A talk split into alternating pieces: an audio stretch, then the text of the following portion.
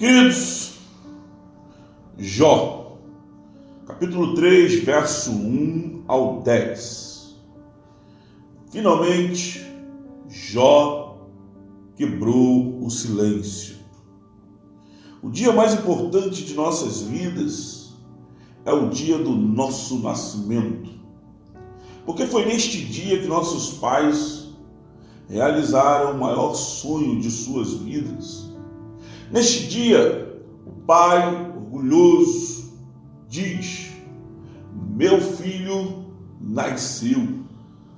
Enquanto a mãe, mesmo cansada depois do parto, ao ver o filho, se alegra, sorrir e com a voz cansada diz: Meu filho, e chora.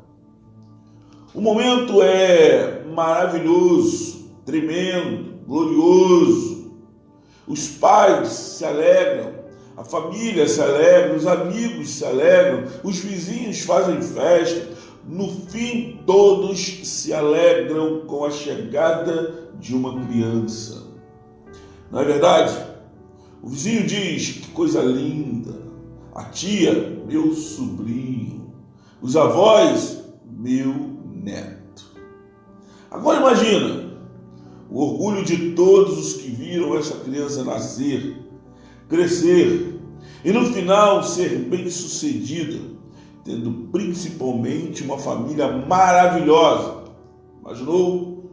Agora imagina você ouvir esta pessoa deliberadamente expressar desejos onde ele seja sentenciado e julgado Imaginou? Continua.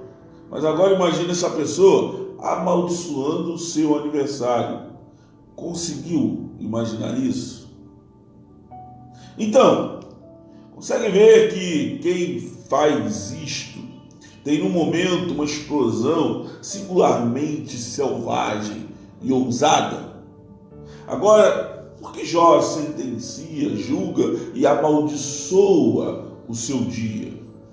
Quando Jó toma esta decisão, é porque o seu desejo ali era o de morrer, para não ter que ver o que viria a rodeá-lo mais tarde, chegando ao ponto dele pecar. No que Jó se recusava e não aceitava. Entendeu?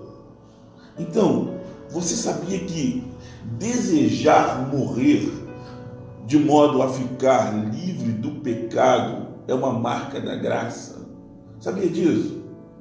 Não. Então, entenda, preste atenção como falar. Desejar morrer para escapar dos problemas é um sinal de que fomos corrompidos, de que estamos mal preparados. Mas desejar morrer para não pecar é uma marca da graça. Por quê? Porque os santos não suportam se ver pecando. Os santos não aceitam o pecado na vida deles. Se ligou? E ele não parou por aí, olha só o que Jó diz.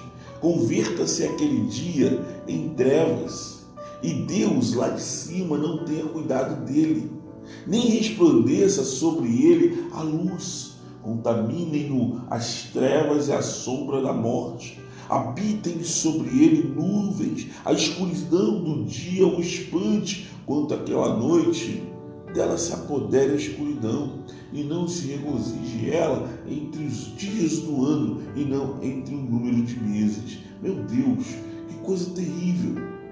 Jó é forte em suas palavras e ousado em sua forma de falar. O texto mostra um homem corajoso que possui uma estrutura solitária, irmãos. Naquele momento, Jó está vazio, sem nada. Por isso faz referência a Gênesis 1, 2, quando ele diz: Quanto aquela noite dela se apodera a escuridão. Ele está fazendo referência a Gênesis 1, 2 Ali o autor está trazendo de volta os seus direitos sobre a luz, dizendo até mesmo que ela deveria reivindicar este dia como seu. Olha que coisa. Consegue perceber o tamanho do sofrimento de Jó? Seu dia foi escurecido. No hebraico é gezênios.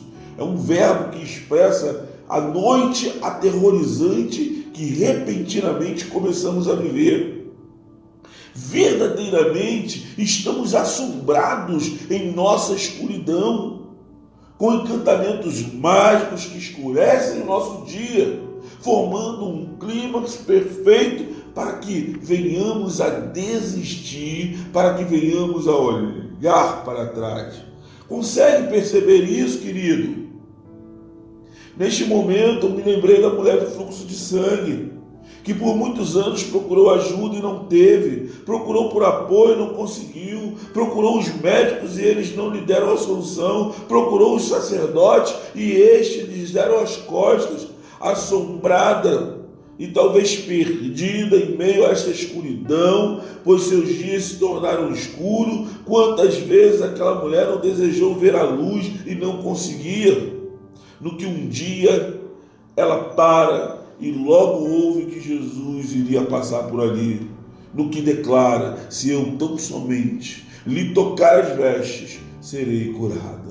Aleluia. Amados, profetas se isolaram na hora da adversidade e da escuridão e reis rasgaram suas vestes. Agora preste atenção: alguns tipos de sofrimento se tornaram tão naturais em nossos dias que muitos já nem se espantam mais e simplesmente aceitam como se fosse normal, o que não é.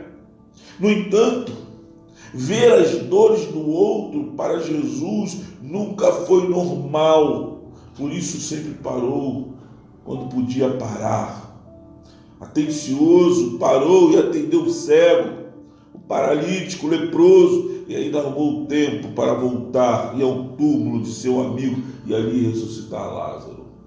Mas convenhamos que tudo o que vemos não é bom, machuca os nossos olhos, deixando a nossa consciência pesada com aquela famosa sensação de impotência. Deus nos ajude, que Deus nos conforte, que Deus nos dê força para continuar, que Deus nos proteja dos dias de escuridão, que Deus não nos permita ver as pessoas passando fome e achar isso normal.